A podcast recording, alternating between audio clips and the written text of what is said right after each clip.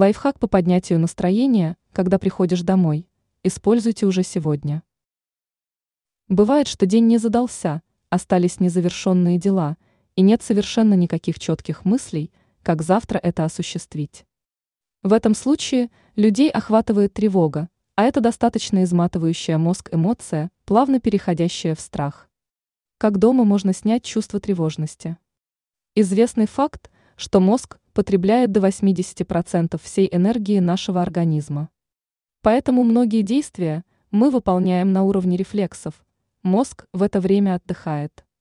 Чувство тревоги можно снять, дав посыл мозгу, что вы находитесь в безопасности.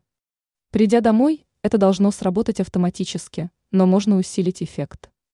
В квартире обязательно есть редкие предметы, которые в течение дня нигде не увидишь.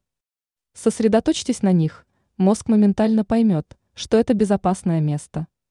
И придя домой, не затягивайте с переодеванием в домашнюю одежду, она уютнее, комфортнее и с приятным домашним запахом. Это тоже успокаивает тело и мозг.